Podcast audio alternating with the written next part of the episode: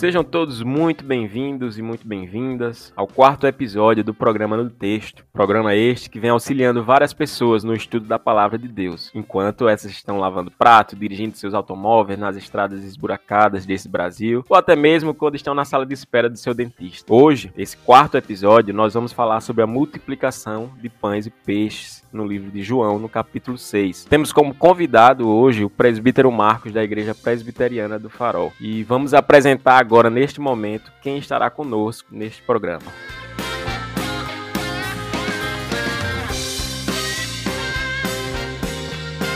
Eu sou o Matheus Amâncio e estou como host aqui de vocês. Sou o Dudu e estarei como convidado mais uma vez desse programa, convidado da equipe.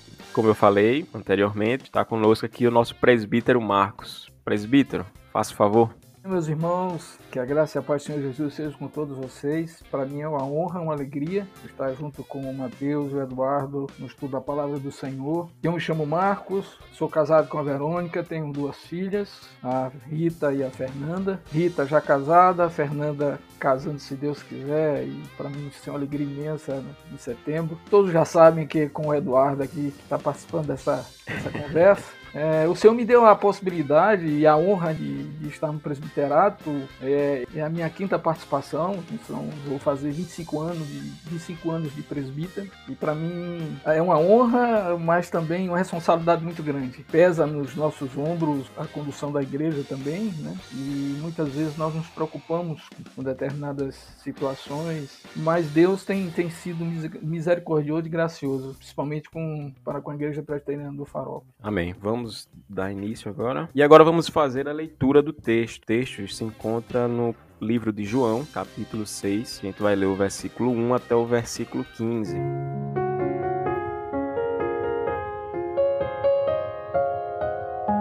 E assim diz a palavra de Deus. Depois destas coisas, Jesus atravessou o mar da Galileia, que é o de Tiberíades. Uma grande multidão o seguia porque tinha visto os sinais que ele fazia na cura dos enfermos. Então Jesus subiu ao monte e sentou-se ali com seus discípulos. Ora, a Páscoa, festa dos judeus, estava próxima. Então Jesus, erguendo os olhos e vendo que uma grande multidão se aproximava, disse a Filipe: Onde compraremos pão para lhes dar de comer? Mas Jesus dizia isso para testá-lo, porque sabia o que esperava para fazer. Filipe respondeu: Nem mesmo 200 denários de pão seriam suficientes para que cada um recebesse um pedaço. Um dos discípulos, chamado André, irmão de Simão Pedro, disse a Jesus: Aqui está um menino que tem cinco pães de cevada e dois peixinhos. Mas o que é isto para tanta gente? Jesus disse: Façam com que todos se assentem no chão. Havia muita relva naquele lugar.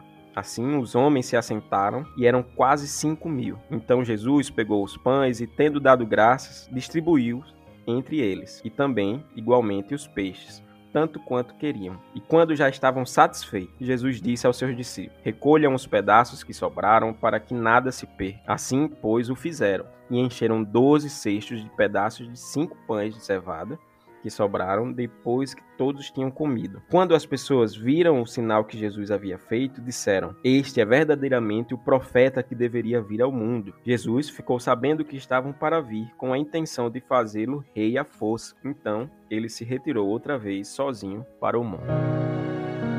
Com a leitura feita, agora eu dirijo a palavra ao presbítero Marco, perguntando o que é que ele entende desse ato aí entre o terceiro sinal de Jesus e o quarto sinal de Jesus, esse tempo aí de um ao outro. É relevante saber o local ali do Mar da Galileia que ele, ele atravessa de um ao outro? Qual é esse contexto, esse pano de fundo que nos é apresentado no versículo 1?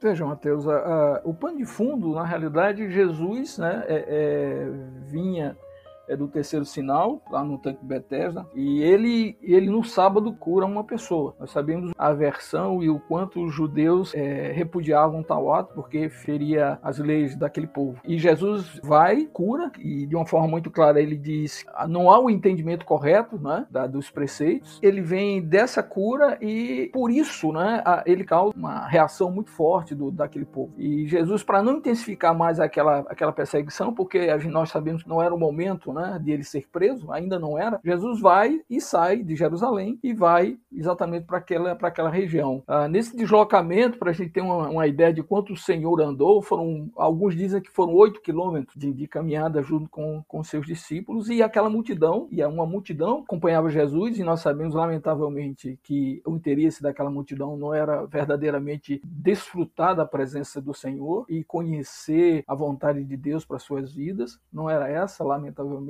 e é algo que continua nos nossos dias. Muitos têm se aproximado de Deus não para é, se alimentar do verdadeiro pão da vida, mas interessados nas, nas bênçãos que o Senhor poderia atribuir. Então ele vai para essa região, né, a região da Galiléia, do mar de Tiberíades, e ali ele busca um, um monte, e ali ele se assenta com seus discípulos e ele contempla aquela multidão que vem chegando. Então eu, eu vejo exatamente eles tentando não somente evitar um confronto maior com os judeus, mas também ele foi conhecedor da morte de João Batista. Ele tinha terminado de receber aquela informação e, logicamente, Jesus, como homem, ele sentiu, sentiu a perda e também para descansar um pouco, né? Eu entendo assim, descansar um pouco, porque todo o ministério de Jesus é um ministério intenso, não somente de ensino aos, aos discípulos, mas também a, a, dispensação dele em cuidar do povo. A gente vai ver que no, no capítulo 6 também é, os comentaristas, os teólogos falam que Jesus contempla aquela multidão e diz: Olha, é, são ovelhas sem pastor. E é verdade, era verdade. Então, o Senhor, diante disso, ele age de misericórdia, ele contempla aquele povo, vê a necessidade daquele povo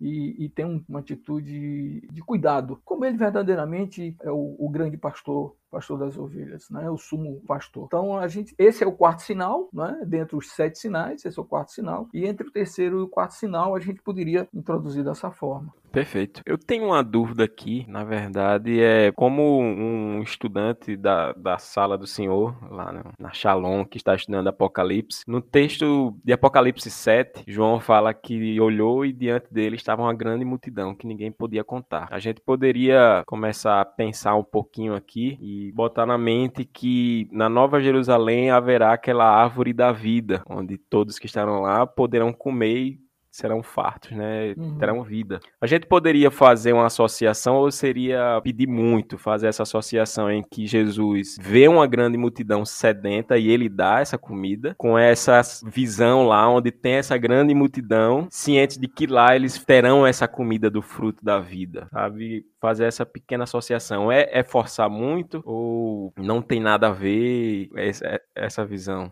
Não, eu não entendo como forçar muito, não, porque é, isso é uma continuidade do, de, de, de, algo que vai, que vai ocorrer. É conhecimento de, de, cada um de nós, como servo de Deus, que o final de tudo isso será uma vida eterna com o Senhor. Eu aqui eu até aproveito para dizer que eu não tenho uma, eu não sou dispensacionalista. Não é?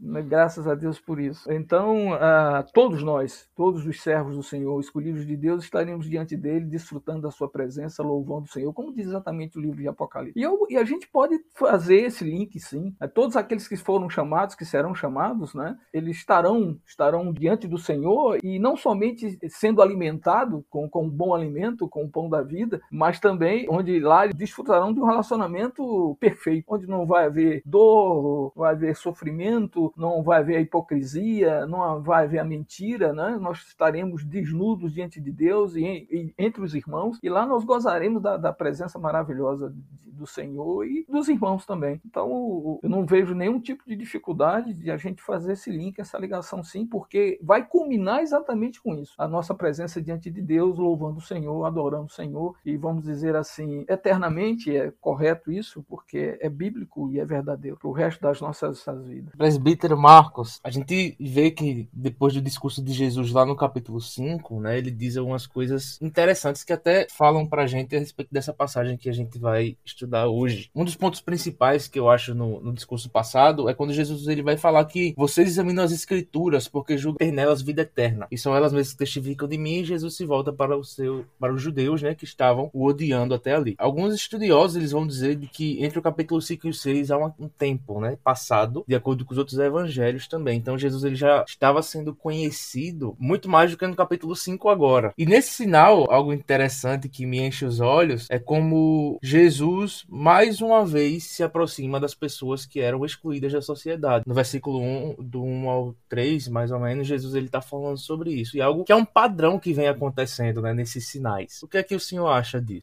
Não, eu concordo plenamente, Eduardo.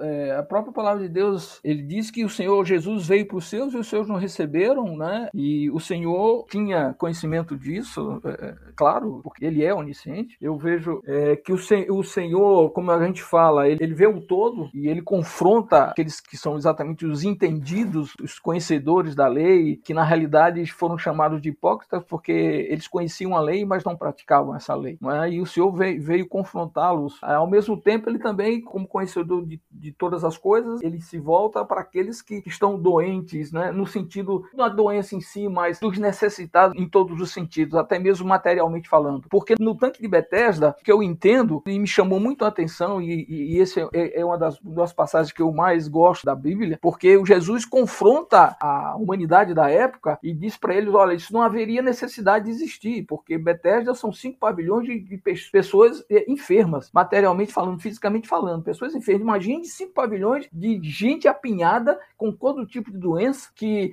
o, o que nós poderíamos, como, como seres humanos e, e, e misericordiosos que deveríamos ser e, e, e preocupados com o atendimento ao outro, nós devíamos estar cuidando deles. E na realidade não fazíamos isso, colocavam lá naquele pavilhão e diziam: olha, se Deus quiser, né, você vai ser curado. O Senhor veio confrontar isso. E ele continua confrontando essas pessoas, né, que se dizem entendidos, conhecedores da palavra, mas na prática não faziam aquilo que deveriam fazer. Então, o próprio Senhor, o próprio Senhor toma a atitude de cuidar, de cuidar dos, dos necessitados e demonstrar para essas pessoas que tinham esse conhecimento e deveriam fazer, que, que, que não fazem, e demonstrar exatamente o que, que eles deveriam fazer como como servo de Deus, como nação reservada pelo Senhor, como nação que Deus retirou de uma certa forma da humanidade e cuidou. E aí ele mostra o ministério de Jesus na terra, ele vem mostrando, mostrando a nossa deficiência, a nossa necessidade de nos aproximar dele, nos voltar para ele e assim podermos praticar verdadeiramente aquilo que Deus estabeleceu para nós. Então eu vejo o Senhor mostrando claramente e agora nem todos conseguiram ou, ou não quiseram ver a verdade. E isso,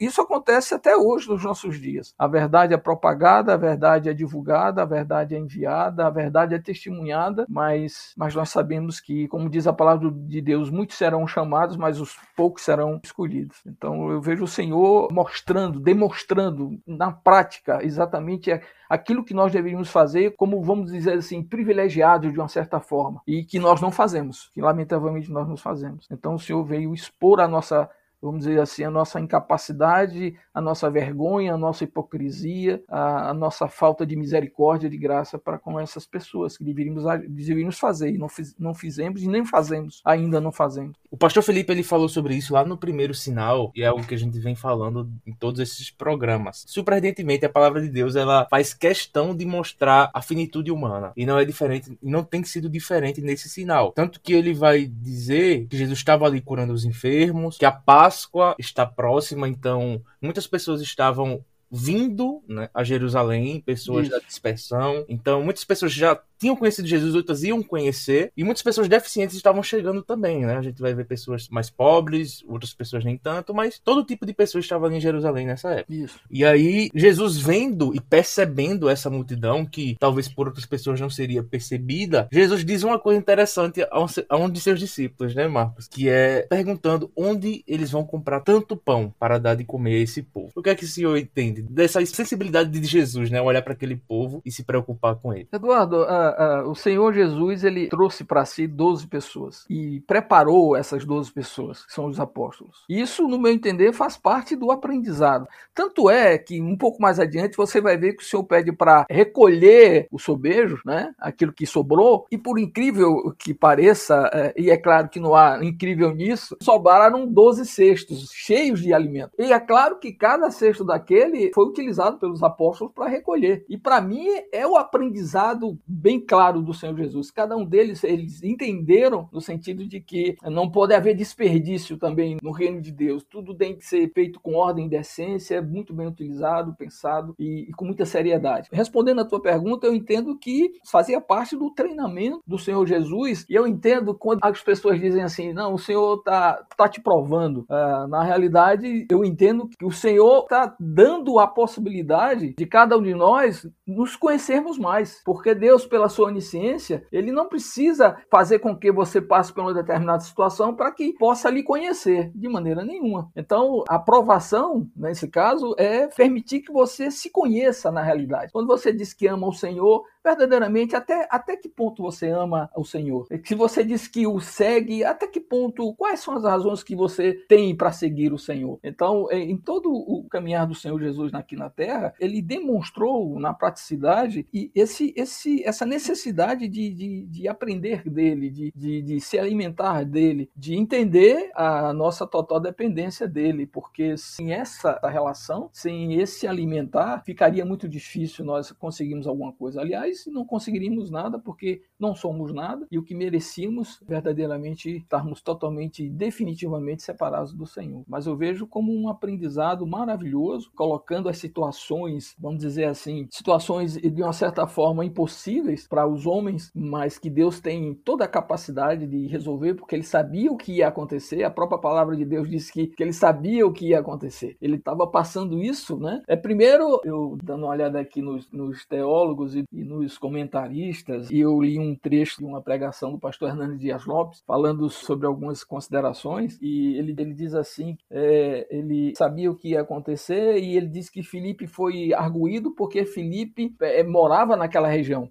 Filipe era, era de uma cidade que fazia parte daquela região, então se Filipe poderia até dizer assim, olha, Senhor, vamos lá na quitanda do, do, do do José e lá a gente tem condições de comprar o pão. Mas não era exatamente, não era exatamente isso que ele queria transmitir, que ele queria ensinar. Ele queria dizer o seguinte, é que nós como seres humanos somos incapacitados e precisamos de estarmos ligados no Senhor para que Deus nos use como canal, como instrumento para que sua graça seja transmitida a outros e a sua misericórdia seja transmitida a outros, apesar de que ele não precisa de nós. Nunca precisou e não vai precisar de cada um de nós. Para nós é um privilégio, né? Estarmos na mão de Deus como instrumento. Mas é isso que eu, que eu entendo. Um aprendizado sempre é um aprendizado. Sempre é um aprendizado. O Senhor, o Senhor confronta a humanidade, confronta o povo, deixando bem claro que há uma necessidade fundamental, primordial da nossa dependência. A gente é, estudou nesses últimos episódios a respeito da catequese que Deus, que Jesus fazia nas suas falas. Quando a gente vai estudar a vida de Jesus, a gente percebe que tudo que ele faz, tudo que ele fala, para onde ele vai, tem um propósito. Seja no segundo sinal, na, na cura do, do, filho do oficial do rei, quando ele meio que traz aquela objeção, como o pastor Felipe disse, que aquilo era uma catequese, era um ensino, aquela objeção que ele, que ele falou que não ia curar naquele momento, era preciso milagres para vocês crerem, alguma coisa nesse, nesse tipo. E aqui a gente percebe também esse ensino de Deus, né? ensino de Jesus, nesse, nesse trato com os seus discípulos. E aí eu trago também um pouquinho para as nossas vidas, grande responsabilidade nós temos, né? nas nossas falas, nas nossas comunicações, ser sempre um, um aprendizado. Certamente eu olharia para aquilo e falaria: caramba, temos dinheiro não, vou comer aqui sozinho, né? É. Mas Jesus faz esse milagre para mostrar quem ele é. E aí eu trago a vida de André. O André chega, e o irmão de Simão Pedro, e ele chega assim: ó, tem esse menino aqui com cinco pães e dois peixinhos. Será que ele imaginaria o que estava por vir? Ou ele trouxe esses cinco pães e dois peixinhos somente para os a alta cúpula, assim, poderíamos assim dizer, os 13, né? Os 12 e Jesus? Ou era fé, ou, ou alguma coisa do tipo? Ou ele só estava querendo juntar? Eu, eu, eu digo para você, claro que a palavra de Deus não diz isso, mas diante dessa questão da indagação, Mateus, eu entendo que aquele garoto foi até André. Aquele garoto foi até André e disse: Olha, André, eu tenho aqui uns peixinhos, na sua inocência, na sua vontade de ajudar. Ele diz: oh, André, eu tenho aqui esses peixinhos e tenho aqui esse pão, eu tô aqui disposto a ajudar, eu quero ajudar. E André pegou e disse: Pô, Senhor, para dizer que não queria ser omisso e, e, nem desconsiderar o garoto, ele disse: Ó, Senhor, tem aqui, ó, eu tenho aqui esses peixes e, e esses pães. O André também era, era estava aprendendo como os demais. Né? Eu não sei se ele teria iniciativa de realmente de buscar alguém e dizer, olha, Senhor, tá aqui, ó, faça o milagre. Claro que não, claro que não. Eu entendo assim, eu entendo que aquele garoto procurou com, a, com aquela vontade de ajudar e, e se ofereceu para ajudar. Olha, eu tenho aqui isso aqui, eu quero ajudar. Como é que eu faço, Senhor? Me ajuda nisso. Então eu vejo assim, eu vejo assim. O André, André no, meu, no meu entender, André ainda não, não tinha aprendido ao ponto de que o Senhor levaria exatamente a, a esse termo da, da multiplicação dos pães e dos peixes. Entendi. É legal porque isso aí traz à tona a vida do menino, né? Também, né? A inocência do menino também querendo ajudar. Querendo ou não, ele foi um, um pilar, né? Para essa multiplicação, para esse milagre. Sim. E aí eu trago a questão dos 200 denários. Fala no, no versículo 6. Os 200 denários, um denário na época era o quê? Um, um dia de trabalho. Isso. Ou seja, aqui seria necessário mais do que 200 dias de trabalho para alimentar aquela multidão toda. Então era um baita dinheiro naquela época. Você trabalharia, Mateus, oito meses. para alimentar uma tarde, poderíamos assim dizer, né? É, verdade. É muita, muita coisa. Muita e coisa. também uma coisa interessante é da parte de que Jesus ele pergunta para Felipe para testá-lo, né? E Uhum. fiquei pensando assim, lendo na passagem, não sei se, se os irmãos que estão nos ouvindo também, Marcos e Mateus, ficam pensando de quantas vezes, né, coisas que acontecem na nossa vida, o próprio Deus faz para nos testar. E quantas vezes nós respondemos da mesma forma, sem confiar plenamente em quem está do nosso lado. E quem está do nosso lado é somente Deus, né? Somente Deus, aquele que tudo pode operar. Perfeito. Então, muitas vezes nós focamos muito na, naquilo que a gente pode fazer e não naquilo que Deus pode fazer, né? Que é uma coisa interessantíssima. Eu fico imaginando Jesus perguntando e olhando para ele assim. É, e a palavra de Deus fala sobre isso mesmo, Eduardo. Diz assim que o Senhor fez para testar o Felipe. E não está não tá falando, não, só, não está somente testando o Felipe, mas está testando Marcos, Eduardo, Mateus, João e, e todos nós. Eu acho maravilhoso a palavra do Senhor, porque à medida que nós passamos a conhecê-lo, é, parece é um crescimento contínuo. É um crescimento contínuo. E é exatamente o que aconteceram com os apóstolos nesses, nesses três anos de ministério. Foi um crescimento contínuo e mesmo assim só foram preparados né, de uma forma maravilhosa eu entendo assim, quando o Espírito Santo de Deus vem em Pentecostes e, e agem de uma maneira tremenda e poderosa, e aí eles com, completam o aprendizado e, e, passam a ser instrumentos e testemunhos do Senhor. E para nós é um contínuo aprendizado. É para nós, é aí que nós precisamos entender que todas as situações que nos chegam, eu disse, eu, eu, eu digo isso várias vezes na classe lá da Shalom, que todas as situações que nos chegam, que nós passamos por elas, mesmo situações de principalmente situações de sofrimento e constrangimento, é de aprendizado, é de maturidade, é de crescimento. Nós precisamos entender dessa forma. Como servos de Deus, nós precisamos entender dessa forma. E não mais como éramos. E não mais dar espaço à revolta, a dizer por que comigo, mas Senhor, eu, eu entendo que não mereço isso. Isso é um posicionamento de homens e mulheres sem Deus. Hoje não, hoje não. Esse é o verdadeiro entendimento. Nós estamos em constante aprendizado. Nós precisamos entender, e eu tenho percebido isso nos últimos, nesses últimos dias da minha vida, a necessidade cada vez maior de buscar o Senhor, de me encher, como eu digo sempre, dos valores do reino. Eu tenho uma, eu vou confessar para os irmãos, eu tenho uma luta constante, eu tenho uma necessidade e às vezes eu me entristeço quando o fruto do Espírito não é evidente nos meus posicionamentos e comportamentos. Isso me entristece, me entristece, mas também não arrefece a minha vontade de buscar. Pelo contrário, né? Pelo contrário, eu me encho de mais vontade ainda de buscar o Senhor, porque eu sei que o caminho é esse aí. Então é, é constante aprendizado, eu concordo com você, Eduardo. Perfeitamente. Presbítero, a gente, nos outros sinais, a gente estava fazendo uma, uma ligação com os outros evangelhos, Mateus, Marcos e Lucas. É notado que há mais multiplicações de pães e peixes nesses evangelhos. E aí eu queria fazer a pergunta: é, é a mesma multiplicação? Ou são multiplicações diferentes? Pegaram números diferentes, cinco pães aqui, sete no outro? Ou são eventos distintos? Queria que o senhor frisasse sobre isso.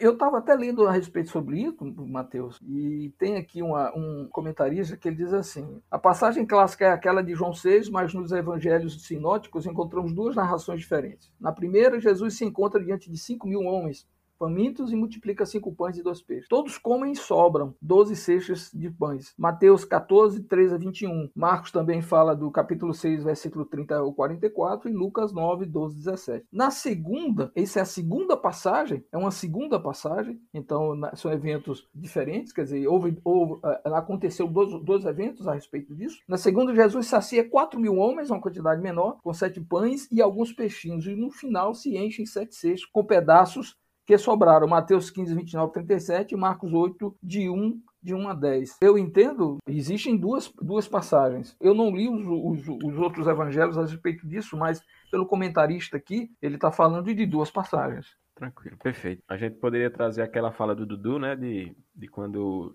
a gente aprende alguma coisa, mais na frente a gente erra de novo. E aí a gente poderia trazer aqui que eu acho que os discípulos já estavam calejados. Quando viu a multidão, viu sete pães, eu acho que já pensaram, não, tá aqui quem, é, quem multiplica, né? Tá aqui quem pode. É. Tá aqui quem pode. Tanto é que no Marcos 8 só fala, ó, a gente tem sete pães aqui. E não fica, meu Deus, como é que a gente vai fazer? Já já espera, né, o milagre. Verdade. Eu, eu queria, eu queria, Mateus, eu queria aproveitar. Uh, eu não sei se vocês vão falar sobre isso. Uh, por que, que nós seguimos Jesus? Eu não sei se vocês vão falar sobre isso. Não pode falar. É, é, essa, essa, é a grande, essa é a grande questão. Né? Esse é o grande aprendizado. Eu, eu, eu entendo como o grande aprendizado é esse. Por que, que a multidão seguiu a Jesus e por que eu sigo Jesus? Qual é o objetivo? Qual é o objetivo, na realidade? Que sejamos sinceros e francos diante é, diante de cada um de nós mesmos e diante do Senhor.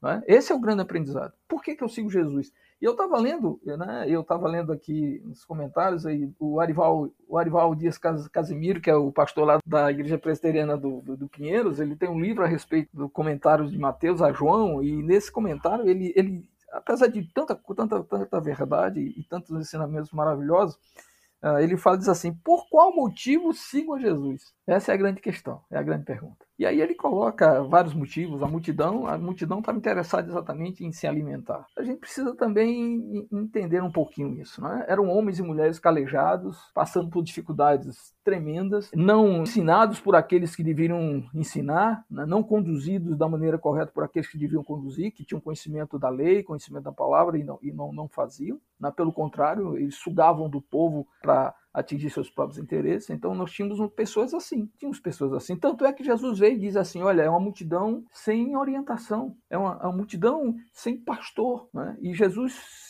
age com misericórdia, né, se condói daquelas pessoas. É, é um aprendizado, né? E, e, Jesus, é claro que eu, eu, eu creio, eu creio que nem todos ali, eu creio que nem todos ali entenderam, não, não vamos fazê-lo rei dos judeus, é como diz, diz, vários comentários, vários escritos dizendo que não, aquela, aquela, aquela multidão estava apenas interessada em, é, diante das suas necessidades materiais, de, de trazê-lo como um rei dos judeus, que, de, vamos dizer assim, mudaria toda uma realidade de vida, porque eles não aguentavam mais estar passando por aquilo. Não acredito que todos eles foram, é, tinham esse, esse tipo de entendimento. É, muitos também, eu creio, não diz a palavra, a palavra não diz isso, mas eu creio que muitos ali foram, foram tirados as vindas dos seus olhos, é, perceberam, perceberam e entenderam a verdade e reconheceram Jesus como exatamente o, o Salvador, que vindo de uma outra forma, vindo de uma outra forma, não para suprir as nossas necessidades pessoais e materiais naquele momento, mas ele vem para trazer uma outra realidade de, de, de vida e mostrar a necessidade do quanto nós precisamos dele, nós dependemos dele o verso 2, ele frisa muito do porquê a multidão estava seguindo Jesus, né? Porque eles tinham visto o que ele fazia na cura dos enfermos, né? E algo interessante da gente pensar, algo a ser notado, é que muitas vezes a gente só crê em Jesus ou anda em comunhão com ele naquilo que a gente pode receber. E a gente não olha para as passagens bíblicas da forma correta, porque a gente pode olhar rasamente essa passagem e dizer que Deus pode me dar aquilo que eu quero e eu nunca vou ter fome. Perfeito. Ou de que nós somos somos tão dependentes dele de que o que ele faz eu vou ser suprido. Perfeito. Mesmo que seja o mínimo, mesmo que seja um pedaço de pão pequeno, pode suprir a mim e a minha família, né? É. Então a gente pode ver de a mesma passagem com olhares diferentes, entendimentos diferentes e ao invés de a gente olhar Deus como provedor, Jesus, homem, né? Deus como provedor, a gente pode olhar Deus como um, uma moeda de troca. Só crer naquilo que. E a gente tá seguindo por quê, na verdade? É porque nós somos tão dependentes dele, a gente reconhece que Jesus é, é esse Senhor da nossa vida, ou porque eu quero um carro melhor, ou eu não quero que minha família um emprego melhor, ou qualquer coisa assim, né? É, aí, aí você colocou muito bem, muito bem isso, porque diante dessas duas situações a gente perde, a gente perde o entendimento do privilégio. Estou seguindo o Senhor por, pela minha necessidade material, é um erro. Eu não conheço verdadeiramente. Apesar de que, é, é, de uma certa forma, até justificável, porque aquela multidão, aquele povo estava passando por um sofrimento absurdo. Segundo, eu preciso também entender, é claro que eu não estou tirando o Senhor do, do, do seu posicionamento e não estou tirando, negando o Senhor como Deus, mas eu também também, eu também preciso. E aí vem o privilégio de que, é, se eu me coloco de uma forma coerente e correta diante do Senhor, eu posso ser instrumento nas mãos de Deus. Da forma correta, entendendo a minha limitação, entendendo que eu sou e a minha necessidade, mas eu ando, eu me movimento, eu posso ser, eu posso levar a verdade. Tanto é que o Senhor disse que eu sou sal e luz. Quando eu entendo sal e luz, eu não, eu não entendo uma pessoa exatamente passional no sentido de botar as pernas para cima e dizer, bom, agora o Senhor é, pode tudo, então ele vai me dar o meu sustento. Não, não é, não é bem assim. Não é bem assim. A palavra de Deus diz que é, o reino de Deus é tomado por esforço, né? e somente aqueles que se esforçam se apoderam dele, no sentido de que você é instrumentalidade, você deve ser essa instrumentalidade. É, você não pode estar parado. Você, nós somos homens e mulheres que, quanto mais nós somos instrumentos na mão de Deus, quanto mais eu somos usados no bom sentido pelo Senhor, mais eu cresço, mais eu sou alimentado e mais eu vivo uma outra realidade que o mundo em si não entende e não vai entender jamais. Como ele disse que não, eu sou tomado como doido, às vezes até por eles inconsequente, por algumas atitudes que eles acham inconsequentes, mas é isso, essa, essa intimidade. Então eu preciso, eu preciso entender isso, saber de que forma me aproximo do Senhor e qual é a razão correta de eu me aproximar de Deus. Por isso que eu creio que a palavra de Deus não diz isso, né? Como também ele, ele deixa aqui, não, não, não deixa claro porque como é que aparece aquela criança com, com os peixes e os, e os pães, né? Mas a gente parando para pensar e dentro do ensinamento de Jesus como um todo, todo, na palavra de Deus como um todo, desde Gênesis até o último livro, nós podemos pensar assim, podemos pensar que as pessoas elas foram impactadas, né? Elas, é claro que foram, porque o Senhor quando chama ele, ele transforma e essas pessoas começam a colocar, se colocar para serem instrumentos na mão do Senhor. Eu não creio e aí é fruto da nossa conversão que à medida que nós crescemos no reino, eu estou dizendo é o que líderes de, né? líderes de ministério, presbíteros, diáconos, ou, ou, né? à medida que Deus nos coloca coloca em determinados posicionamentos é sempre no sentido do serviço, não ser servido forma de aprendizado dele é nessa que a gente enxerga que ele olha a multidão e a primeira coisa que ele pensa é a necessidade primordial que é o alimento. Muita gente poderia pensar que ele poderia curar ali milhões e milhões de pessoas, mas não. Ele chega e fala, já pensa logo, o que é que eles vão comer? É, onde é que tem pão? para Felipe. Aí Felipe fala, rapaz, acho que enxergar isso tá, nessa passagem faz o discípulo enxergar da mesma forma que Jesus enxergava. Né? Faz o discípulo se preocupar com aquela necessidade primordial do próximo, seja irmão da igreja ou não, em qualquer situação. E eu acho isso muito, muito perfeito no, no ensinamento né, de Jesus. E em todos os sinais a gente percebe isso. É. E, e, tem uma outra coisa, Mateus. É, é, nesse caso aqui da passagem, do quarto sinal, é, Jesus, quando ele fala a destruição dos pães e tudo mais, ele vai dizer depois, logo depois, dizer que ele é o pão da vida. É o que Jesus também está querendo deixar e ensinar ao povo exatamente quem é ele. O dispensacionalista, para mim, tira, conhece a figura de Jesus. Ele rompe uma continuidade do, do Antigo com o Novo Testamento. É? Quando ele diz que, que na terra ficarão os israelitas, né? É, na, na nova terra, e nos novos céus ficarão a igreja igreja. Né? Eu digo, bom, e, e, o Senhor, que é exatamente o elemento de ligação, de continuidade desse, do Antigo e do Novo Testamento. Né? Então eu, eu vejo o Senhor aí também, ele mostrando, mostrando exatamente, ratificando aquilo, as promessas né? e as informações que estão contidas no Antigo Testamento em, em, relação à sua pessoa. Ele é o verdadeiro pão da vida. Né? E alguns comentaristas falam também na questão do sacramento da ceia, tá? e, e aí vai. É, eu vi tanta coisa a respeito da quarta parte sinal que às vezes eu fiquei um pouquinho assustado. Né? É claro que a gente vê de tudo, lê de tudo, mas é, é, preciso a gente reter o que é, que é verdadeiramente importante. Né? Mas eu vejo também nesse sentido, né? O Senhor ensinando, ensinando claramente quem era ele. Ele era o Messias prometido, né? Ele é Deus, ele é homem mais Deus, e, e o Senhor veio estabelecer um, um novo momento. É, o tempo inteiro o Senhor, o Senhor falando isso faz, e fazendo isso. Mesmo na, os milagres, mas sempre os milagres tinham, no meu entender, tinham um fundo, no fundo era exatamente o aprendizado. E mostrar quem era ele quem era Jesus. Jesus era Deus, é Deus. E aquele povo precisava reconhecê-lo dessa forma. Eu digo uma coisa: se eu estivesse vivendo naquela época, como é que eu te receberia? Se eu fosse um judeu daquela época, como é que eu te veria? Será que eu responderia do teu chamado ou negaria o teu chamado? Não é? Aí eu digo, graças a Deus que eu não vivi naquela época. E isso para mim é um aprendizado, porque se eu, eu preciso eu preciso estar sempre atento à voz do Senhor, à voz de Deus, sempre atento à voz de Deus. Por isso que é fundamental a gente a gente conhecer a sua palavra, porque diz a palavra de Deus que a gente erra porque não conhece as escrituras. Uma coisa que me chama a atenção também nesse texto, que os discípulos de Jesus, eles estão ali para servir, né? A gente já falou um pouco sobre isso. Aquelas pessoas que não estão ali estão seguindo de uma forma um pouco duvidosa, talvez por causa dos sinais somente, a gente também não pode esquecer de que muitos de nós fomos a primeira vez a Jesus por causa disso, né? Nós cristãos, nós da igreja, e nós fomos recebidos com esse amor que nós não merecíamos. Queria, sei lá, um trabalho, uns amigos, uma namorada, uma esposa, e nós encontramos, às vezes, isso também, mas encontramos algo muito maior que a salvação em Cristo. Deixa eu colocar uma coisa, Eduardo. Eu vou falar um pouquinho sobre o testemunho da minha conversão. Exatamente isso que você disse. Eu tinha terminado de chegar na Brasilite, ser contratado pela Brasilite, e depois de, de o quê? De umas três semanas, o gerente da comercial era um servo de Deus. O nome dele era Apolônio. Era um diácono da Igreja Batista. E estava vendo uma, um trabalho com o pastor Miquel Barreto na Igreja Batista da Concórdia, que é um bairro próximo ao centro de Recife. E aí ele estava convidando todos, estava convidando todos da, da equipe dele para ir nessas conferências. E depois eu vi o cara disse: Não, olha, o fulano levantou a mão, converteu-se, não sei o quê. Eu digo, meu Deus, eu não.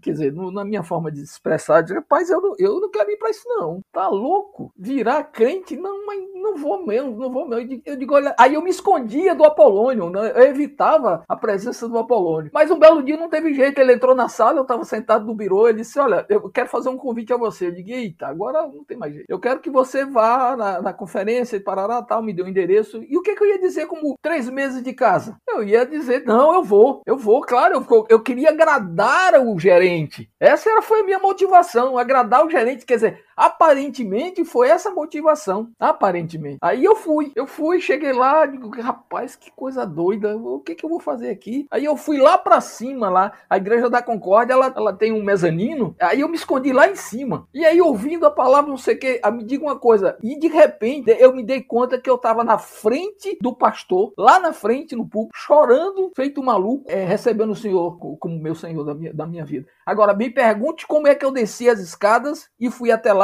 eu não sei até hoje. Mas essa, a minha motivação, aparente motivação, foi essa. Não queria desagradar o meu gerente. Eu queria né, fazer, não, eu vou, claro que eu vou. E eu dizia, agora que eu disse que eu vou, eu tenho que ir. Eu não posso nem dizer que não, porque no, no, no dia seguinte eu vou estar aqui. E ele vai perguntar por que, que você não foi? Ele tá louco, eu não quero fazer isso. Eu não quero é, é enfrentar uma situação dessa. Então, uma motivação humana que eu pensava que era essa motivação, e na realidade Deus tinha todo um plano por trás de tudo isso e, e trazer, de me buscar, de me puxar do, desse tremedal de lama que a gente que eu vivia antigamente. E depois o trabalhar de Deus é maravilhoso, né? Ele, depois a gente, eu conto para vocês a minha, a minha conversão, que ela é longa, mas ela tem detalhes interessantes da mão de Deus, de uma, de uma maneira que eu fico, me desculpa a palavra que eu vou usar, abestalhado com o amor que Deus tem. O meu, de forma resumida também, como eu fui primeira vez pra igreja, não foi algo muito diferente assim, não. Claro que diferente na idade, porque eu tinha 15 anos, né? Eu tava na, na casa do meu amigo, tinha começado a frequentar a IPF fazia um tempinho, e aí eu tinha ido dormir lá. E aí ele fez, vamos pra programação da igreja. Eu,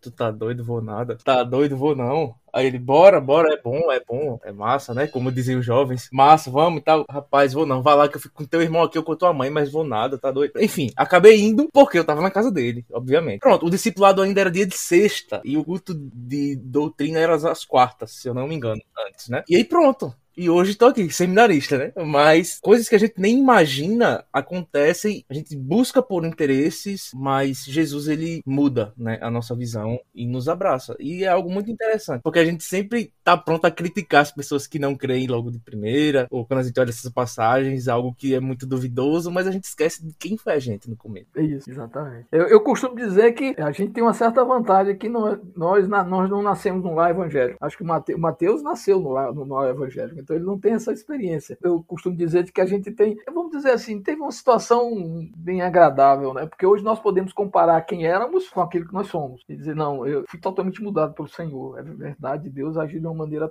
maravilhosa. E aí a gente, quando parar para pensar exatamente o que você está falando aí, dizendo como é que eu me converti, como é que Deus me trouxe. E aí é coisas assim. É, rapaz, a gente não tem merecimento nenhum, mas Deus, Deus, o Senhor, todo o universo, criador de todas as coisas, ele chegou e olhou um dia lá para Marcos, Eduardo, Mateus e disse assim: Eu quero vocês para mim. É, por quê? Mas é isso que é isso que nos constrange, né? Esse amor maravilhoso nos constrange, verdadeiramente nos constrange. Assim como a gente pode ver nessa passagem que os servos ofereceram pão, esses servos de hoje que nos apresentaram nossos amigos levaram esse pão da vida e que a gente está eternamente alimentado, né? E graças a Deus por isso. É aquilo que eu falo da instrumentalidade, né? Nós, nós somos esses, esses instrumentos. Tem, e, e, na minha conversão teve algo maravilhoso assim. Quer dizer, eu era secretário de obras da, da Prefeitura Municipal de Abreu Lima, como eu era secretário de obras responsável pelos projetos, pelas construções da, da Prefeitura. E eu recebia muita gente que especificava produto, muitos representantes, muita gente dos fornecedores, dos fabricantes de produto e material de construção. Belo dia eu precisei de um, de um produto de um determinado fabricante e, e liguei para lá e pedi a presença dessa pessoa para me orientar. Mas eles não deram bolhufas para isso. Esperei semanas, chegou a, a, um mês e ele não deu resposta. E eu digo, não, eu preciso dessa pessoa aqui para me tirar algumas dúvidas. E aí eu liguei para o concorrente dele, liguei para a Brasilite. E no outro dia, Roberto Senna, que hoje é pastor, e foi exatamente o instrumento que Deus usou para me trazer. No outro dia, o Roberto Senna estava lá na minha porta, no meu escritório, dizendo, eu estou aqui e tal, vamos trabalhar e tal. E eu tinha especificado o produto do concorrente. E eu disse para ele: olha, só porque você, pela consideração que você teve para comigo, eu vou mudar o produto. Eu vou colocar o teu produto e vou tirar o produto do concorrente. Bom, passou. Eu, eu fui fazer uma entrevista na Brasilite e me, me disse quem, quem foi que eu encontrei lá. O Roberto Senna. Ele, ele seria meu chefe. E aí, na época, eu fiquei assim, sem entender e tal, mas depois, quando a gente para para pensar um pouquinho, baixar a poeira, a gente vê a mão de Deus, o Senhor cuidando de todas as coisas, cercando-nos com, com os seus cuidados. Bom, e aí tô aqui. Sim, sim, providência divina, não tem dúvida nenhuma. Ele faz assim conosco, continua fazendo conosco assim. Né? Quanto mais nos aproximamos dele, mais ele, ele trabalha no nosso coração. Os enfrentamentos são diferentes das situações, né? a gente fica mais maduro e consegue discernir de uma outra forma. Né? Consegue entender de outra forma. E vamos nós.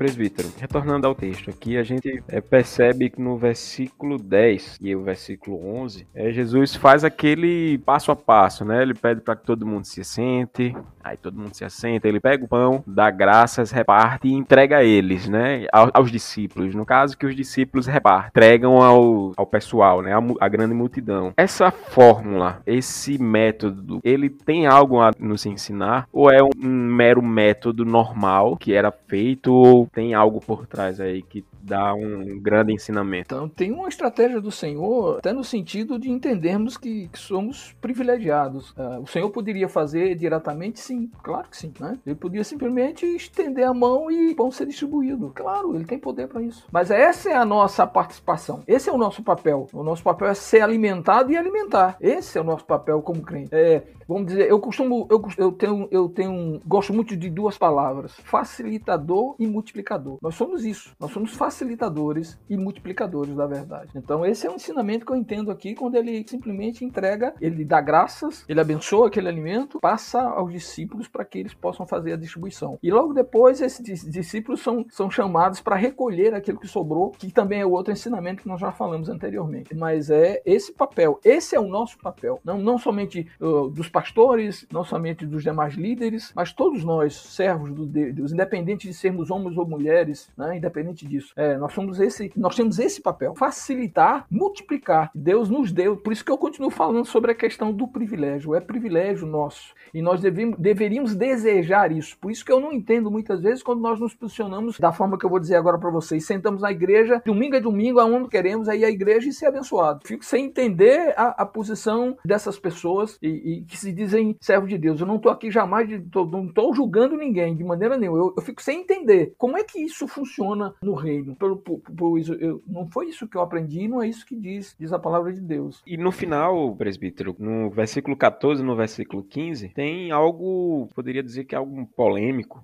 quando a grande multidão, alguns, né, a maioria reconhece que aquele, aquele milagre foi feito por Jesus e queria coroá-lo, né? Queria fazê-lo rei à força. E aí a gente poderia, o que é que a gente poderia trazer assim um pouco para nossa realidade? Naquele naquela visão que eles tinham lá de Jesus, claro, hoje a gente não tem um Jesus físico. Hoje a gente não poderia chegar e falar: "Não, vou coroá-lo como rei porque ele fez um milagre na minha vida". Mas o que é que a gente poderia trazer esses ensinamentos, né? Essas, essas verdades verdades que foram tá sendo ditas a nós agora, o que, é que a gente poderia é, entender esse erro que aquele pessoal teve, em um erro que a gente muitas vezes comete hoje em dia ou poderia cometer. Você está falando exatamente dessa questão do ver, ver o que Jesus fez. Eu preciso entender isso. Qual foi o propósito, qual foi o objetivo, qual era na realidade o interesse de Jesus nisso, trazendo para os nossos dias. Eles não entenderam e até é, até eu entendo porque eu já coloquei aqui algumas situações que eles estavam vivendo, vivenciando e permitindo que isso moldasse a vida deles e as atitudes deles. Eles queriam, eles foram, vamos dizer assim, educados, direcionados que queriam um Messias belicoso, um Messias político, um Messias que viria mudar a realidade da nação né? e, consequentemente, a deles. E, é isso que foi passado. E até, até de uma certa forma intensificado na vida deles pela própria situação de vida que eles viviam. Então, é, quando eles viram o milagre de Jesus, eles viram o milagre de Jesus, eles puxaram isso para sua necessidade. Senão, vou fazer de Jesus o meu rei, porque ele tem esse poder de transformar a minha vida, o sofrimento, aquele sofrimento que eles foram, vamos dizer assim, eles sentiram e foram direcionados e, edu e educados e ensinados dessa forma. O que nós precisamos é pedir, na realidade, pedir a orientação do Espírito Santo de Deus, isso trago para os nossos dias, para que os ensinamentos de Jesus eles cheguem com muita clareza, que, que eu possa entender esse ensinamento e trazê-lo não somente para dentro da minha vida, mas também na prática da minha vida. O versículo 14 do versículo 15 do capítulo 6, para mim, ele deixa muito claro de que não é pela minha inteligência, não é pela minha capacidade, não é pelo meu entendimento, tanto mas eu preciso entender, e Jesus deixa claro que ele, ele vai usar a minha inteligência e vai me dar discernimento e entendimento da sua vontade. E uma das razões da própria palavra, da própria palavra estar diante de nós e estará em, diante da igreja em todo o tempo, é exatamente fazendo com que eu conheça essa vontade e não é, permita outros ensinamentos e outras orientações, elas possam dificultar e conturbar aquele, o verdadeiro entendimento que eu tenho que ter da palavra de Deus. É, então, então eu, por isso que ele diz, olha, é, você precisa reconhecer, reconhecer quem você é. Você precisa se revestir de outros valores, da questão da humildade, da questão da sua da dependência, da questão de que na realidade nós não somos nada. Aquilo que temos tudo veio dele é, e existe um propósito para isso, que é, a gente sabe que é a glorificação do nome do Senhor, para glorificar o nome dele. Nós estamos aqui com essa única razão, exclusiva razão de glorificar o nome do Senhor. Então, é, quando ele fala também, aí vem a questão do nexo a si mesmo, tome a sua cruz e siga-me, uma, uma, demonstração clara desse ensinamento que eu preciso entender. Por exemplo, hoje, falando sobre a questão da violência doméstica, as pessoas têm usado, têm deturpado o ensinamento de Jesus. Quando diz que a mulher deve ser submissa ao homem, eles usam isso e esse é o entendimento para justificar a violência, a, dizendo não, a mulher está abaixo do homem. Não é isso, não é isso que o Senhor quis dizer e quer dizer. Em toda, em toda palavra, em todos os seus ensinamentos, a gente precisa prestar muita atenção, fazer a exegese correta daquilo que Deus espera de nós. Então eu, eu entendo assim. Para mim, demonstra claramente. Os objetivos humanos não são os objetivos de Deus. E a própria palavra de Deus diz: olha, meus caminhos são muito, maior, muito mais altos do que os teus caminhos. Jesus está em outra esfera e a gente precisa entender isso. Para vivermos e vivermos em abundância, nós precisamos estar cheios dele. E os objetivos têm que ser mudados. Não, não objetivos pessoais, não, não planos pessoais, é, não egoísmo, não essa mensagem que o mundo tem pregado ultimamente da passar por cima das pessoas, da desconsiderar as pessoas e por, em busca dos meus, dos meus sonhos e valores. Se eu sou um servo de Deus, todos esses planos, sonhos e valores foram totalmente mudados para os valores de Deus, para os sonhos de Deus, para os objetivos de Deus. E assim nós vivemos a vida plena. Esse texto me mostra uma coisa, presbítero, não sei se o senhor concorda. Logo no final, no verso 15, vai falar que eles queriam fazer Jesus rei. E uma das coisas que eu fico aí pensando, trazendo isso para os dias de hoje já, é que eles estavam sendo governados por Roma, né, César, Herodes, e eles não queriam prestar, eles eram tinham muita raiva do seu governo, né? Que é algo totalmente diferente de hoje a gente pensar, né? O que tem acontecido hoje também. E era muito mais convincente para eles, talvez, ou muito mais fácil fazer Jesus rei. E não através da lente do evangelho, eles obedecerem à autoridade de quem Deus mandou para governá-los, né? Porque a gente vê, eles reconhecem Jesus como o profeta prometido lá em Deuteronômio 18, que próprio Moisés falou que no meio deles ia vir um profeta semelhante a ele. Tudo. Eles reconhecem Jesus como um profeta, só que esse profeta eles querem transformar transformar em rei. E hoje nós usamos desse artifício para não nos submeter ao governo que está sobre nós. Claro que nós temos as nossas divergências, as nossas e tudo isso que acontece a qualquer um, que é algo que realmente que as pessoas prometem não fazem ou pensam diferente da gente, é normal. Mas ao invés de nós usarmos, assim como essas pessoas usaram, é que a gente usa muito hoje, além do evangelho para olharmos para essas autoridades, né, como nós deveríamos olhar, nós usamos de Jesus para fazer algo que é totalmente contra a própria sua palavra, que era o respeito e a submissão a esses governos. A gente pensa, a gente vai ver Pedro falando sobre isso, a gente vai ver Paulo falando sobre isso em Romanos. Então não é algo diferente da fé cristã, não é algo avulsa, né? É algo que Jesus fala, não é para isso, né? Não é para isso. Vocês não entenderam muito bem. E a gente, dois mil anos depois, continua não entendendo muito bem. É, lamentavelmente, Eduardo, existe algo ainda em nós que, que se chama -se pecado, né? Chama a desobediência, é? E essa desobediência é que, no, que, leva a humanidade a tomar determinado tipo de atitudes que sempre tomou, é? de distanciamento, de afastamento e da negação e até mesmo da manipulação dos ensinos de Jesus. Lamentavelmente, nós estamos, não digo cansados, mas cheios de, de enxergar essas coisas. A palavra de Deus ser manipulada em favor de pessoas, em favor de objetivos pessoais, e isso tem acontecido também dentro do povo de Deus, que é pior ainda, pior ainda. Pessoas sendo irmãos e irmãs sendo manipuladas a favor de sonhos, de sonhos e aspirações pessoais. Agora, quanto à questão da autoridade, é isso, nós precisamos entender exatamente o que, que Deus diz, fala sobre a questão da obediência às autoridades. E ele diz assim: olha, se você também quer ver, quer viver dias de paz, é, orem pelas suas autoridades, peça que Deus haja, que Deus toque na, na vida deles, para que eles possam refletir ou, ou, possam, possam ser, ser aquilo que deveriam ser, no sentido de, de governar para o povo. Né? É, administrar para o povo. Afinal de contas, eles têm esse objetivo, mas só que não entendem. Não entendem e talvez, é, ou não entendem, eu também não quero entender, porque existe uma coisa muito interessante, sabe? Eu, tem dois pilares na igreja que muitas vezes nós não cumprimos ou não entendemos que é a questão do, do evangelismo e a, das ações, a ação social. É, eu tenho visto muita gente dizendo que a igreja tem que estar fora da, de, do, do, meio político, não é? É? é porque o poder corrompe. É, mas se a gente vai estudar a vida de Calvino, nós vamos ver Calvino administrando essa, a cidade de Genebra nós vamos ver Calvino mudando toda uma realidade, uma realidade daquela cidade e de todo o entorno. Né? Tanto é que as pessoas afluíram lá para a cidade de Genebra, porque havia, havia exatamente pessoas servas de Deus que administravam e que, e que governavam em função em função daquilo que, que era vontade do Senhor para o povo. Né? É, eu, eu fico muito preocupado, eu, eu sinceramente, qual é a nossa relação com, com a política, com, com a sociedade? Eu vivo no meio, de, eu, eu vivo inserido numa sociedade, não é?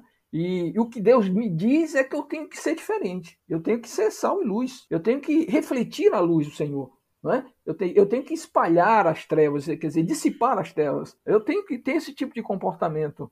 Não é? A grande questão, a grande questão é que para que isso aconteça, eu, eu preciso ser um homem de Deus, eu preciso ser uma mulher de Deus, porque senão eu vou sucumbir, lamentavelmente, lamentavelmente, e vou cometer alguns, alguns atos que não são, não refletem a verdade, não refletem o meu, o, aquilo, a minha natureza como, como servo de Deus. Então, as, as pessoas precisam entender isso, a igreja precisa entender isso, como, como não uma forma desesperada, claro que não, mas uma, um algo primente e necessário, fundamental, principalmente nos dias de hoje, como nós estamos vivendo nos últimos dias. Vivendo nos últimos dias, eh, nós como igreja devíamos estar debruçados sobre Apocalipse todos os dias. E nós não temos esse costume, mas nós estamos vivendo certamente os últimos dias, e a palavra de Deus deixa claramente lá no livro de 2 Timóteo, capítulo 3, de 1 a 17, ele fala exatamente que os homens serão jactanciosos, serão arrogantes, serão blasfemadores. Esse é o tipo de homem, esse é o tipo de, de gente que nós temos enfrentado no nosso dia a dia. Vocês são testemunhas disso. O que compete a cada um de nós, se somos sal e luz? É confrontar esse tipo de comportamento e estar firmes no Senhor,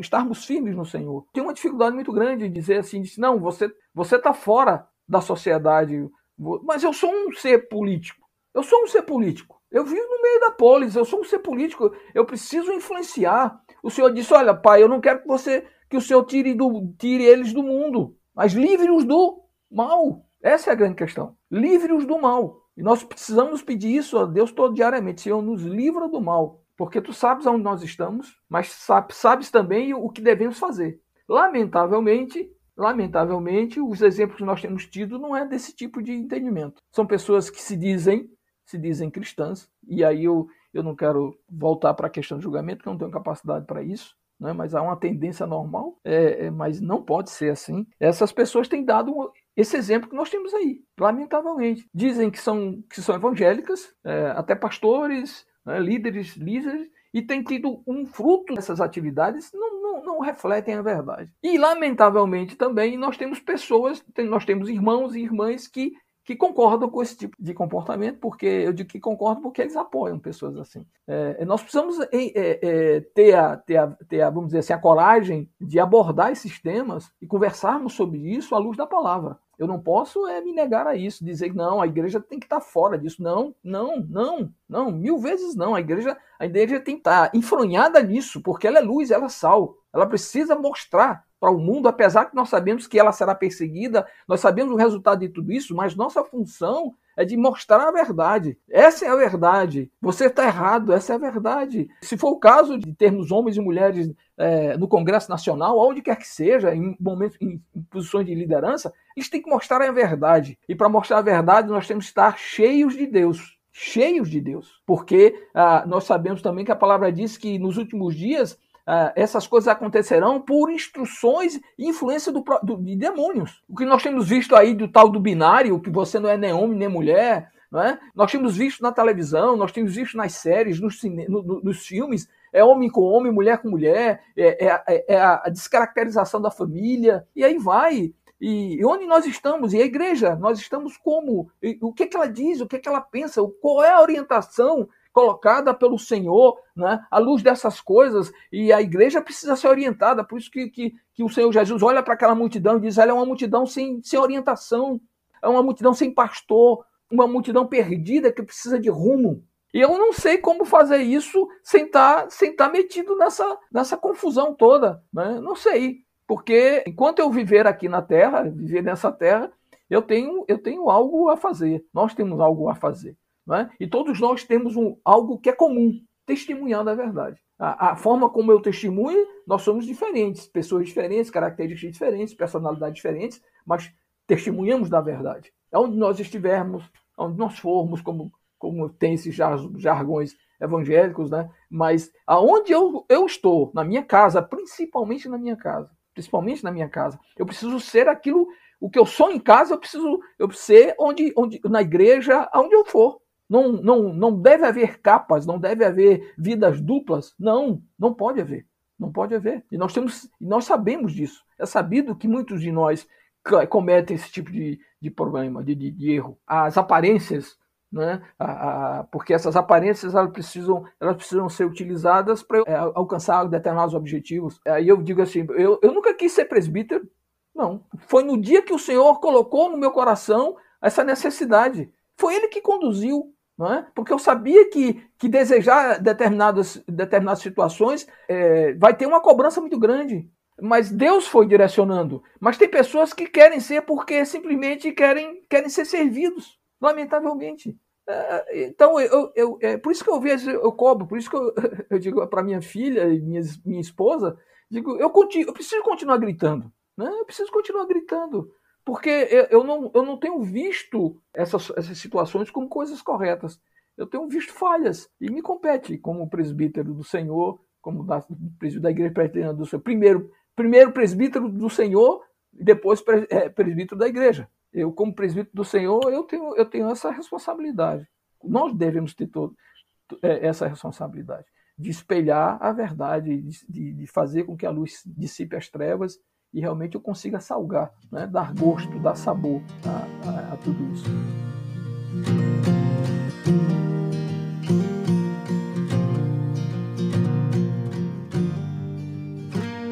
Ô Marcos, e agora encaminhando para o final, sei que o senhor já trouxe várias e várias aplicações, mas diante desse texto, o senhor tem preparou, o senhor tem alguma aplicação aí para a igreja, para aqueles ouvintes, para nós, para mim, tudo do e quer trazer agora? Eu vou trazer de uma forma muito muito resumida, Mateus, que no dia que eu fui convidado, eu disse, meu Deus, eu tenho a responsabilidade de, de ser transparente e que as pessoas me conheçam da maneira que eu, que eu, que eu sou mas também trazer um ensinamento.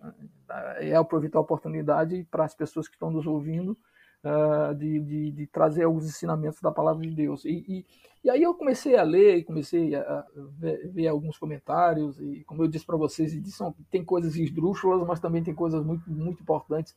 Uma delas foi exatamente aquilo quando, quando do, do pastor Arival, é? quando ele fala assim, qual foi o motivo, qual é o motivo que eu sigo Jesus? Né? Porque que eu disse a vocês que basicamente era exatamente isso que o Senhor estava estava nos ensinando ali no, no quarto sinal. Não é? E aí ele diz assim que ele diz assim, olha, é, eu posso ser um curioso, por isso eu, eu seguia Jesus, porque eu estava curioso e para assistir às curas e os milagres que Jesus praticava. Aí ele diz assim: eu posso ser também um interesseiro, como um, como um político, é, para resolver o problema da fome, me colocando como, como sendo o responsável para a solução disso. É, aí ele fala também do eu, eu, eu posso também ser um incrédulo, porque muitos viam os sinais e ouviam as mensagens, mas não criam, eram céticos. Mente e coração fechados para as realidades espirituais. Os murmuradores, muitos reclamaram da mensagem de Jesus e passaram a desprezar a sua pessoa. Os desistentes, muitos desistindo de seguir a Jesus porque a sua mensagem era muito difícil de ser vivida. Claro, claro, se eu trago isso para mim mesmo com, com minhas próprias forças, Claro que vai ser muito difícil eu viver. Claro que eu vou. Eu tive essa dificuldade, o povo judeu teve essa dificuldade. Né? Eu preciso do Senhor na minha vida. E aí eu lanço o termo desesperadamente, sim, desesperadamente eu preciso do Senhor para poder viver. E, e, aí ele depois ele diz, ele, ele, ele fala exatamente é, aquela passagem no versículo no versículo 37 que diz assim: todo aquele que o Pai me dá, a esse, a esse virá a mim, e o que vem a mim de modo nenhum lançarei fora. E depois ele ainda diz, ele ainda diz assim, é, ele faz aquela pergunta clássica a Pedro: se vocês querem ir embora, vão embora. Aí Pedro diz: mas Senhor, para onde nós iremos? Pois só tu tens a palavra de vida eterna.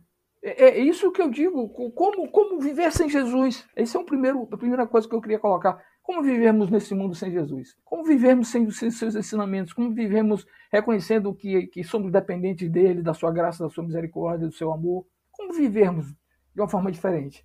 Como vivemos sem nos preocuparmos com os irmãos, com os outros? Como podemos dizer que, que amamos a Deus se não amamos os nossos irmãos? É? Isso tem me, me constrangido muito nesses últimos dias da minha vida. Parece que quando eu parei, parei de trabalhar, quer dizer, eu parei de trabalhar e me, me caí, me sentei na cadeira e disse, vou fazer o que agora? E, e, isso veio, caiu com um turbilhão na minha cabeça. Marcos, que, que servo de Deus tu tens sido? Né? É claro que eu não estou dizendo que você precisa parar de trabalhar para ser o verdadeiro servo de Deus, não é isso. Né? Mas eu, eu deixei que algumas coisas, é, me, me, me, de uma certa forma, afogassem, afogassem isso. E hoje eu não, eu, eu não posso, eu, eu não posso perder mais tempo nesse sentido. Né? Isso me, me, me, me angustia um pouquinho. Mas é, é essa pergunta que nós devemos fazer com, com, com o quarto sinal. É, por qual motivo eu sigo a Jesus? Qual o motivo correto, verdadeiro e, e esse que eu tenho que alimentar para seguir Jesus. E tem outras coisas, rapidamente, meus irmãos, para eu fechar. Ah, ah, eu peguei aqui um, um resumo do, do pastor Hernandes. É, eu, eu, eu, tenho estudado muito as coisas colocadas pelo pastor, pastor Hernandes Dias Lopes, né? e ele diz assim: olha, ele diz que ele levanta, ah, ah acho que são seis, faz, ele faz seis considerações ao, ao, ao capítulo 6 do, do, do livro de João. Ele diz assim: primeiro, Jesus demonstra seu cuidado à multidão no dia, no dia do seu luto, mesmo, mesmo ele sabendo da morte de João, de uma pessoa querida, né? mesmo de todo o cansaço que, que o ministério dispendia, ele, mas ele continuava atento às necessidades, necessidade do, do rebanho. É, é assim que tem que ser o nosso comportamento. Independente de sermos pastores ou que seja, nós, como servos de Deus, independente das situações que, que, que estejamos enfrentando, nós precisamos estar sempre atentos à necessidade do, do outro. Eh, sempre atento à necessidade do coletivo, da igreja como um todo, porque só dessa forma nós vamos atingir, a unidade. A unidade que é tão fundamental e necessária, principalmente nesses últimos dias. Aí a primeira coisa que ele coloca. A outra, ele diz assim: Jesus nunca é pego de surpresa quando os nossos problemas aparecem insolúveis. Parecem insolúveis. Claro que sim. Deus é onisciente, é Senhor. Não é? Por mais que nós nos aperriemos, nós fiquemos muitas vezes até angustiados, ansiosos, numa expectativa de, de resposta, mas, mas é, é, ele não foi pego de surpresa. Ele conhece todas as coisas.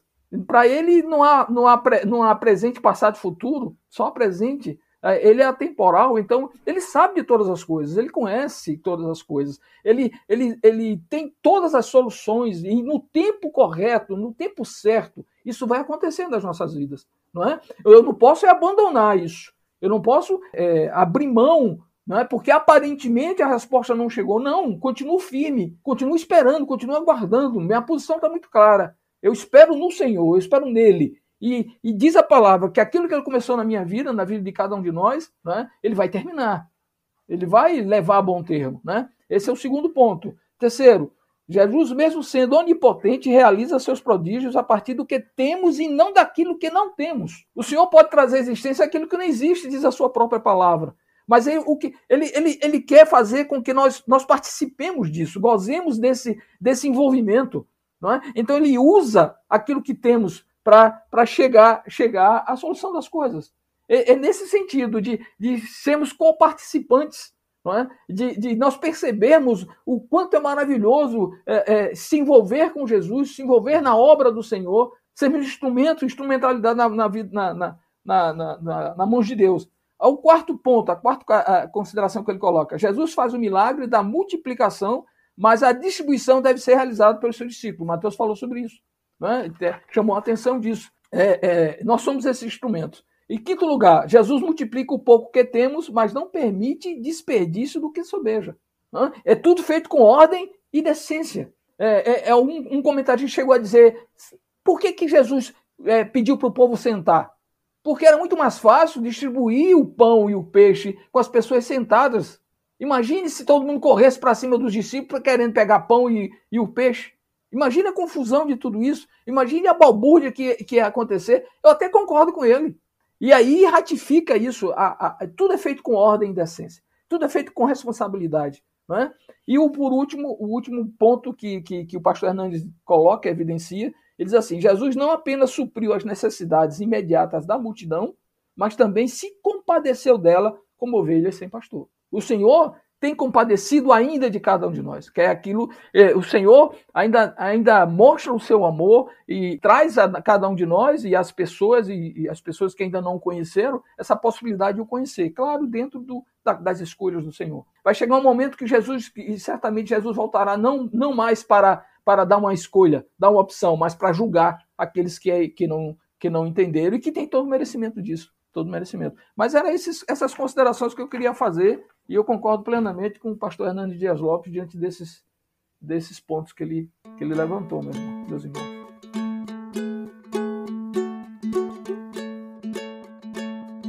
Você acabou de ouvir agora o quarto episódio do programa No Texto. Falamos acerca da multiplicação de pães e peixes, que está no livro de João, capítulo 6, de 1 a 15. Fique ligado porque daqui a 15 dias vamos lançar mais um episódio que vai ser sobre o milagre que Jesus anda sobre a água que está logo após esse texto que eu citei aqui, João 16 até o 21, no capítulo 6. Fiquem ligados. Muito obrigado por tê-los aqui conosco, nos ouvindo, tirando um tempo da, da vida de vocês para aprender mais um pouco da palavra de Deus. Agradecemos a, a presença do Marcos, do presbítero Marcos, aqui com a gente.